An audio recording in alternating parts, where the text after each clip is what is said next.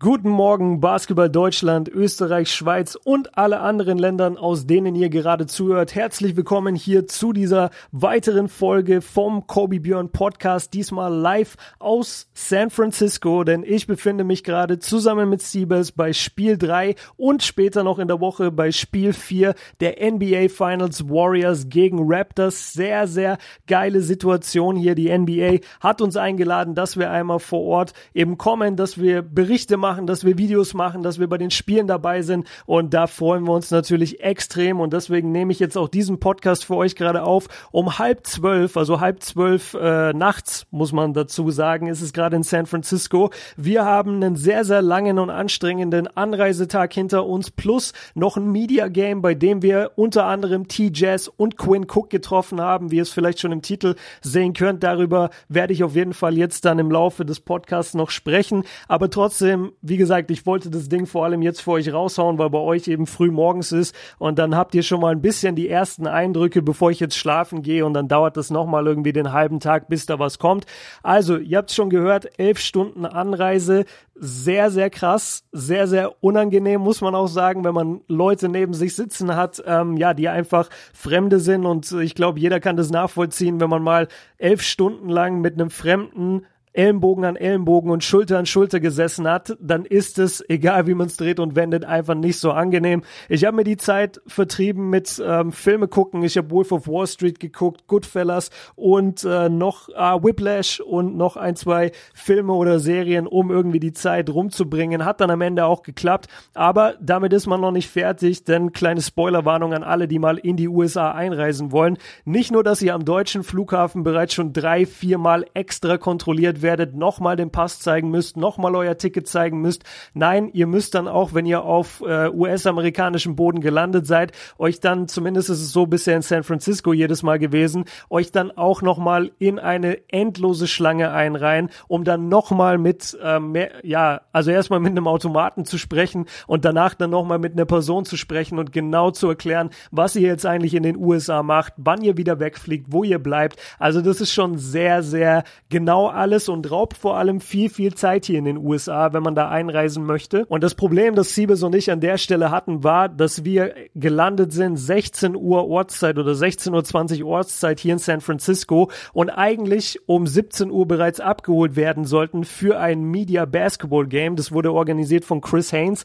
Das haben wir dann nicht geschafft, also zumindest diesen Shuttle, aber wir haben dann gesagt, pass auf, wir verspäten uns ein bisschen, tut uns leid, ähm, sind dann vom Flughafen per Uber ins Hotel gefahren gefahren, haben nur schnell unsere Koffer hingeworfen, haben uns Basketballshorts und Schuhe angezogen und sind direkt raus, sind mit dem nächsten Uber für 70 Dollar, ähm, weil das einfach ewig weit weg war, diese Arena, wo wir da gespielt haben. Ähm, das war so ein Stephen Curry Trainingscenter, sehr, sehr geiles Ding, ganz viele, äh, ja, ganz viele verschiedene Basketballhallen da drin, viele Körbe drin und ähm, eben die ganzen Medienvertreter, die Bock hatten, da mal ein bisschen 5 gegen 5 zu spielen. Bei mir war es dann so, das Team, in das ich eingeteilt wurde, das stand praktisch schon auf dem Court, als wir in die Halle gelaufen sind. Also ich hatte Warm-up-Zeit von minus einer Minute. Es hat trotzdem ganz gut funktioniert eigentlich. Ähm, ich hatte ein, zwei Layups, die ganz nice waren, wo wir gleich sogar noch ein bisschen drauf kommen, äh, warum ich das jetzt extra nochmal betone. Aber letztendlich hat mein Team verloren. Danach war Siebes an der Reihe.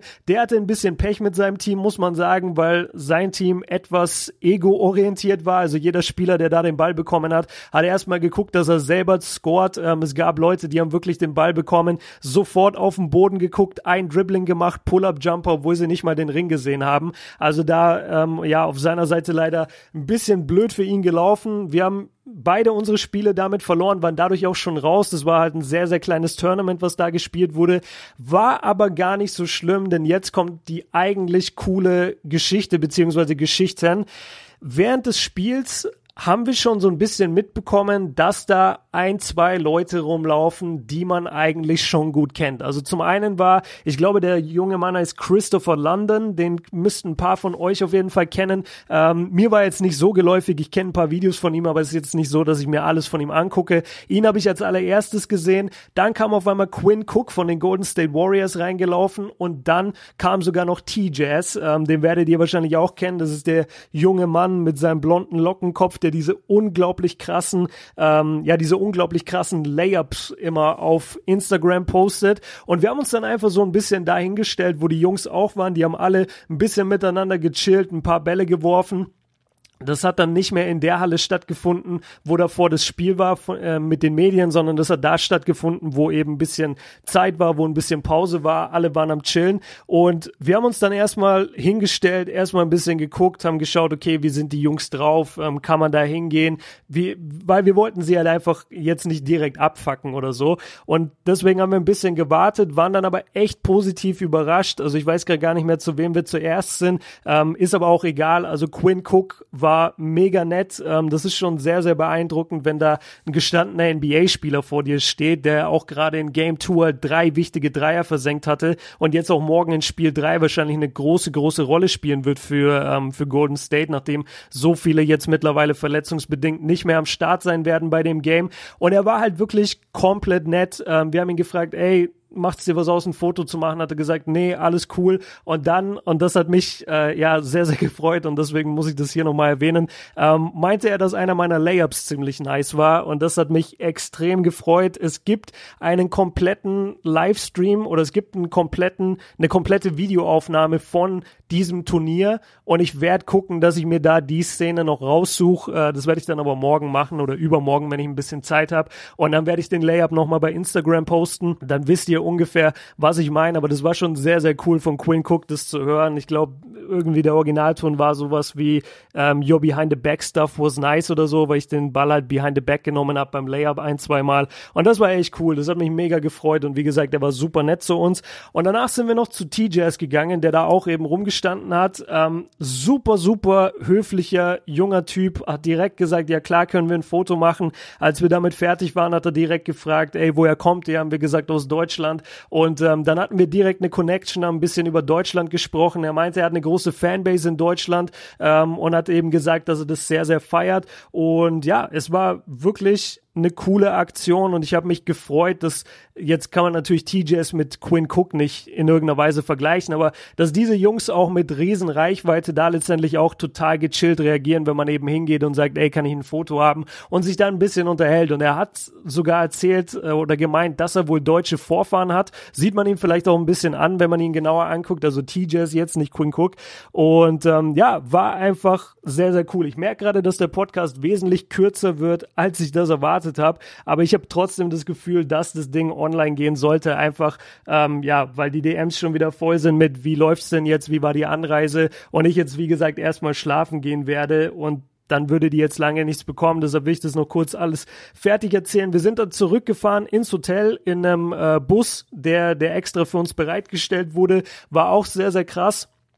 Siebers und ich waren zuerst in dem Bus drin und ähm, ja, haben uns eigentlich relativ wohl gefühlt. Es war vielleicht ein bisschen warm, kann man schon sagen, aber vielleicht beim, beim Fahren wäre durch die Fenster ein bisschen Wind reingekommen und dann wäre alles gut gewesen. Und ja, so nach und nach sind dann ein paar Amerikaner eingetrudelt in den Bus und das erste, was die alle geschrien haben, war, oh mein Gott, mach die Klimaanlage an, mach die Klimaanlage an, ähm, bitte, bitte, lieber Busfahrer, mach die Klimaanlage an. Und dann hat der die angemacht und also nach zehn Sekunden war mir so kalt, dass ich mir direkt einen Hoodie übergezogen habe. Ich habe die Kapuze so fest zugezogen, wie ich nur konnte und habe einfach gehofft, dass ich diese halbe Stunde über jetzt überlebe und nicht krank werde. Das, das ist schon immer ein ziemlich krasser Mindfuck, wie, wie die Amerikaner da die, die Temperatur komplett unter, äh, komplett anders wahrnehmen als wir und wie sie sich auch in keinster Weise irgendwann halt akklimatisieren. Also das ist wirklich so, eine halbe Stunde lang in diesem Bus hat die Klimaanlage eiskalt in diesem Bus geblasen und kein Mensch hat irgendwas gesagt, sondern die haben es eher gefeiert und waren froh, dass sie ja in keinster Weise eben Wärme verspüren. Also das ist immer ein sehr, sehr krasser Kulturunterschied. Jetzt sind wir, wie gesagt, im Hotel angekommen. Bei uns ist jetzt Viertel vor zwölf. Ich lade euch das Ding noch hoch und dann gehen wir schlafen. Morgen früh bei uns, äh, ja, so neun Uhr Ortszeit. Bei euch einfach, wenn ihr das jetzt hört, neun Stunden später, wahrscheinlich erst so gegen 18 Uhr, schätze ich mal bei euch, ähm, werden wir uns auf den Weg machen nach Alcatraz Das werden wir besuchen, besichtigen, wie auch immer. Und dann ab 14 Uhr unserer Zeit geht's in die Halle, weil dort werden wir dann vor Ort sein, wenn die, äh, wenn die Warriors werfen gehen, wenn die Raptors werfen gehen. Wir werden beim Steve Kerr Interview dabei sein, beim Nick Nurse Interview,